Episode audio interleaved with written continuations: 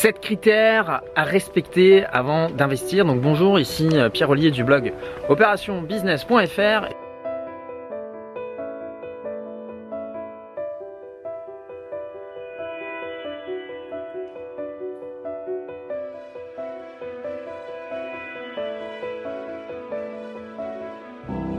souvent on entend des, conneries un petit peu genre ouais l'emplacement, l'emplacement, l'emplacement. Alors je me dis que le mec qui a, sorti cette phrase, il a pas dû se fracasser le neurone le jour où, il l'a sorti parce que finalement voilà, je trouve que c'est un raisonnement qui est trop simpliste.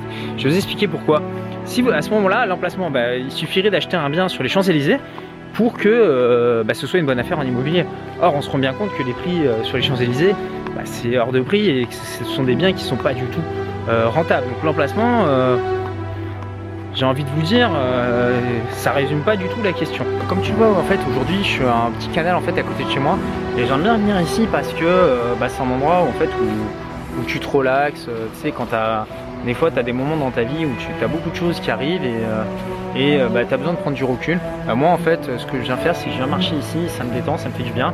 Donc, je t'emmène avec moi. On va parler aujourd'hui d'un truc hyper important, c'est cette critère justement pour réussir bah, ton, premier achat immobilier ou pour investir dans l'immobilier de façon durable. c'est intéressant. Je pense que c'est quelque chose que j'ai une approche un peu différente. Tu verras pas beaucoup de personnes qui parleront de ça, la façon dont je vais le faire. On va le faire de façon décontractée. Euh, bah, je te dis à tout de suite. Critère numéro 1. Est-ce que si je revends ce bien dans les 48 heures, je gagne ou je perds de l'argent? Bah, Je vous invite à répondre à cette question. Vous allez voir que déjà, c'est une question euh, qui paraît pourtant évidente, mais il y a trop peu de gens qui se la posent. Et ça pourrait déjà éviter de faire des mauvaises affaires. Parce qu'une mauvaise affaire, généralement, ça se fait euh, à l'achat. Le critère numéro 2, c'est est-ce que cet, investissement va me générer donc une marge, du cash flow tout de suite? Ou est-ce que je vais devoir au contraire euh, mettre de l'argent, sortir de l'argent de ma poche pour combler un déficit tous les mois? Évidemment, si vous achetez un déficit, bah, qu'est-ce qui va se passer? Bah, C'est que la prochaine fois que vous voudrez acheter un bien immobilier, bah, la banque ne vous suivra pas. En revanche, si vous achetez ce qu'on appelle un actif, c'est-à-dire quelque chose qui va vous rapporter des revenus tous les mois, cette opération euh, sera considérée comme une opération blanche auprès de la banque et vous pourrez continuer à investir et vous allez mécaniquement euh, vous enrichir Troisième chose, est-ce que je suis libre à 100% de prendre mes décisions avec cet investissement ou est-ce qu'il faut que je demande l'autorisation à quelqu'un pour pouvoir euh, justement euh, faire ce que je veux de mon investissement? Alors je vais vous prendre l'exemple tout simple d'un appartement où je sais pas, vous investissez dans une résidence de vacances, eh ben, c'est le gestionnaire qui décide euh, quels sont les prix des loyers, vous n'avez pas le droit de vendre quand vous voulez, donc vous n'avez aucun contrôle. En revanche, si c'est vous qui êtes propriétaire d'un appartement que vous avez acheté par exemple dans l'ancien, que vous faites rénover, c'est vous qui décidez comment vous allez le rénover, qui décidez à qui vous allez louer et vous avez le contrôle. Donc Quatrième critère, au bout de combien de temps est-ce que je vais récupérer ma mise de départ? Alors qu'est-ce que c'est que ça? Juste avant, je vous invite à vous abonner à la chaîne YouTube, vous cliquez sur le bouton trouve en bas à droite et comme ça vous pourrez recevoir librement et gratuitement bah, toutes mes prochaines euh, vidéos. Alors c'est tout simplement, ça répond un peu à la question aux gens qui me demandent est-ce que je dois mettre de l'apport dans un bien immobilier? Donc euh, il y a des gens qui se demandent ouais je vais acheter cash, j'ai de l'argent, je vais acheter cash. Je pense pas que ce soit une très bonne idée parce que imaginons que vous achetiez, je sais pas, vous avez 100 000 euros, ça peut, arriver. Euh, vous avez 100 000 euros et vous les mettez dans un bien immobilier. Vous louez, je sais pas, vous touchez par exemple, euh, allez, qu'est-ce qu'on peut dire On va faire un chiffre rond, on va mettre 10 000 euros de loyer par an. ce, qui, ce, qui, est déjà pas mal. Et bah, ça veut dire que cet argent, vous mettez 100 000 euros, mais vous allez les récupérer qu'au bout de 10 ans. Même plus parce que vous payez des impôts, etc. Mais pour l'exemple, on va faire simple. Et bah, est-ce que c'est une bonne affaire Vous récupérez 100 000 euros au bout de 10 ans? Moi, je pense que non. Je pense que si vous mettez de l'apport, il faut récupérer votre argent en moins de 5 ans. C'est ce qui s'appelle en fait la, vélocité de la monnaie. C'est vous mettez de l'argent et au bout de combien de temps vous le récupérez? Et donc, plus bah, cet apport sera faible, plus ce qu'on appelle votre taux de rendement sur investissement euh, sera important. Si vous mettez 5000 euros, bah, là en prenant l'exemple de vous avez 10 000 euros de loyer, ça veut dire que vos 5000 euros vous les avez récupérés je passe les crédits, etc. Vous les avez récupérés au bout de 6 mois. Donc là, euh, vous avez récupéré votre mise de départ très rapidement, ce qui fait que c'est un bon investissement. Et pour le reste, bah, vous utilisez l'effet de levier du crédit. Tu vois, c'est aussi un petit peu ça l'avantage d'habiter à... en fait à la campagne, c'est que moi souvent je viens courir en fait ici près de ce petit canal, euh, sur ce petit chemin et euh, voilà, t'es tranquille, t'as personne autour ça permet de se vider la tête pendant longtemps. Moi j'étais à Paris en ville et je pétais un peu un câble et en fait j'ai besoin, je me rends compte d'avoir comme ça de la nature, un peu d'environnement, ça fait toujours du bien. Critère numéro 5. En quoi cet investissement va-t-il me bloquer par la suite sur de nouvelles affaires? Lorsque vous faites un investissement, bah, il faut savoir que derrière, voilà, vous êtes engagé sur plein de choses. La première, c'est sur le crédit, ce qui veut dire que ça va quelque part euh, grignoter votre capacité d'endettement, donc vous êtes engagé par rapport à ça. Mais il y a d'autres choses auxquelles on ne pense pas forcément, c'est que bah, aussi vous êtes engagé en termes de liberté, c'est-à-dire que quand vous avez un bien, vous n'êtes pas forcément euh, libre de partir où vous voulez quand vous voulez en voyage. C'est un peu comme quand vous avez un animal de, compagnie, je sais pas, c'est peut-être votre cas, vous pouvez pas forcément l'amener dans tous les hôtels et tout, donc ça vous restreint en fait en certains termes de liberté. Et ça, c'est quelque chose qu'il faut bien prendre en compte. Pourquoi? Parce que Derrière, euh, c'est bien, vous, mettez des choses en place pour gagner votre indépendance financière, mais c'est pour avoir plus de liberté. Si c'est pour que ça vous bloque, il faut peut-être reconsidérer euh, cet investissement. Euh, critère numéro 6, est-ce que ce que je fais avec cet investissement est 100% légal? Je vais vous prendre un exemple tout simple. Voilà, je vois beaucoup de trucs qui circulent sur Facebook, des gens qui vous proposent des pyramides, des pyramides de Ponzi, là, trucs MLM, je sais pas quoi voilà, enfin, faut déjà savoir que c'est illégal. En plus, quand vous faites ça, euh, bah, vous, bah, vous allez nuire à des gens qui sont autour de vous parce que, enfin, faut bien comprendre qu'à chaque fois que vous gagnez de l'argent en restant assis sur le canapé à rien faire, en mangeant des chips et en cliquant sur un bouton, bah, vous créez en fait de la valeur pour personne. Vous apportez aucun service.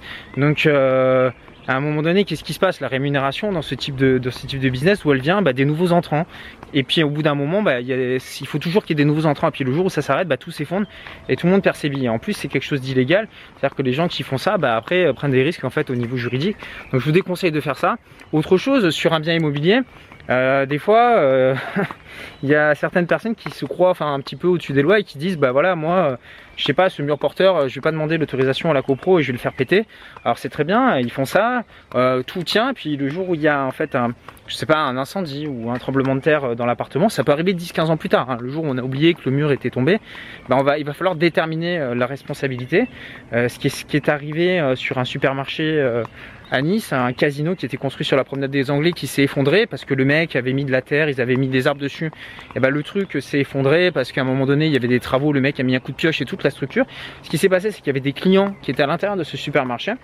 Et ben voilà, le, patron du, casino avait jugé qu'il n'était pas bon de fermer son magasin pendant les travaux. Bah, les gens sont morts et aujourd'hui, euh, bah, il a été en prison.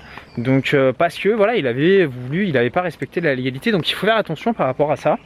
Euh, vous, ce que vous voulez, c'est devenir indépendant financièrement.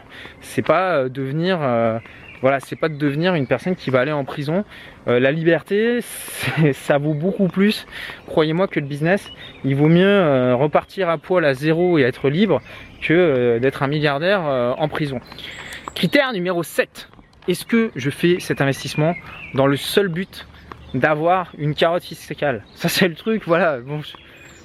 Me dis ça marche, partout on voit des pubs, ouais, défiscalisées avec la loi Pinel, Robien, Borloo, lié. enfin chaque fois, tous les, toutes les années, c'est une nouvelle loi et c'est parti quoi. Le truc ça clignote sur Google, c'est un, un, sapin de Noël quoi. Et euh, bah non, euh, euh, faut pas investir parce que vous allez avoir une économie d'impôts. Ce qu'il faut déjà, c'est faut que ce soit une bonne affaire euh, à la base. Parce que qu'est-ce qui se passe derrière tout ça? Ce qu'on vous explique pas, c'est que quand vous achetez une défisque, bien souvent, donc c'est un bien qui est construit dans le neuf, donc déjà vous le super, surpayez.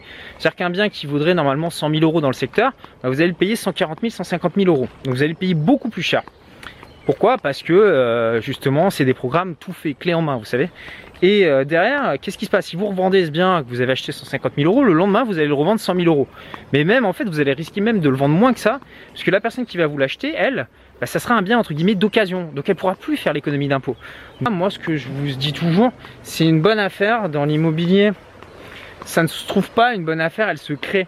C'est par exemple, vous prenez un bien qui est un peu euh, tordu ou avec beaucoup de travaux et bon, bah vous sentez qu'il y a du potentiel, vous faites faire les travaux, vous faites une division, vous faites ce type de choses-là, vous apportez de la valeur et boum, ça devient une bonne affaire. C'est-à-dire que si au moment où vous l'achetez, euh, vous pouvez pas le louer parce qu'il est tout pourri et personne n'en veut, mais une fois que vous, vous avez euh, réagencé ce bien-là, bah du coup, il devient extrêmement intéressant et les gens se battent pour l'avoir. Et vous, c'est ce que vous devez avoir, c'est cette vision-là, euh, si vous voulez en fait prospérer et continuer en fait d'avancer dans l'immobilier.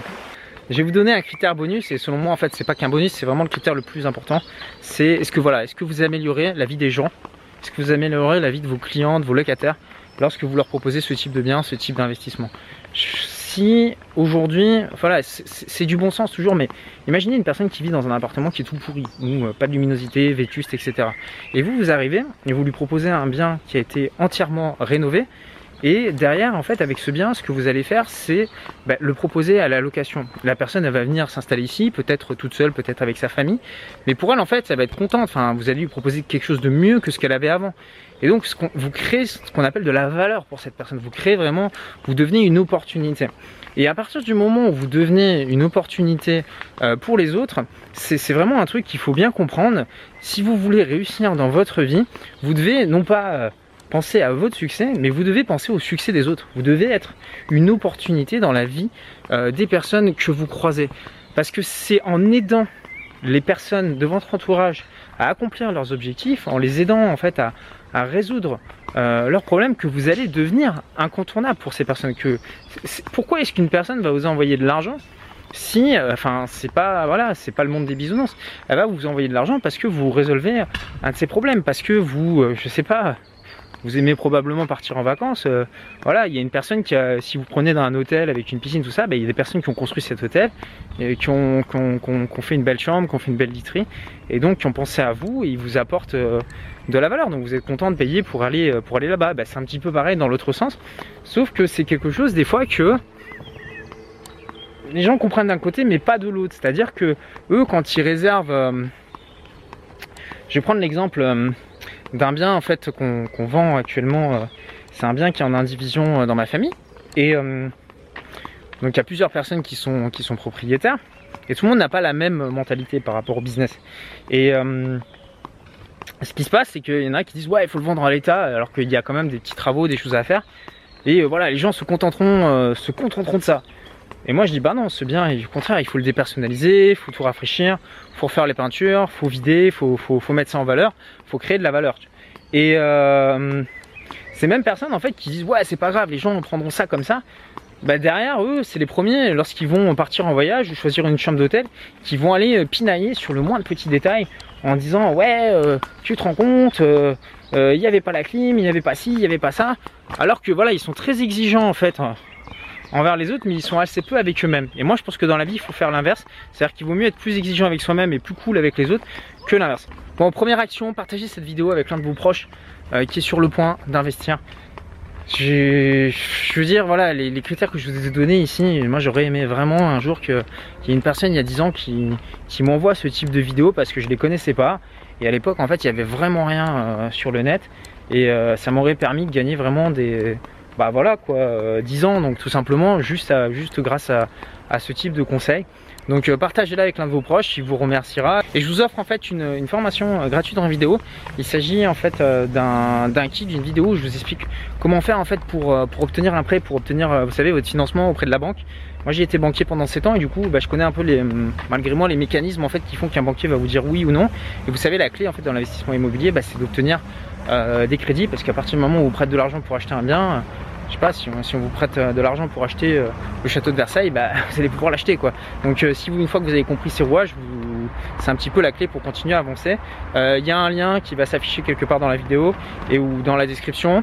Et bah, vous pouvez le télécharger, vous me dites juste à quelle adresse email je dois vous l'envoyer et vous recevez ça tout de suite. Bon moi je vous dis à très bientôt pour une prochaine vidéo, prenez soin de vous, ciao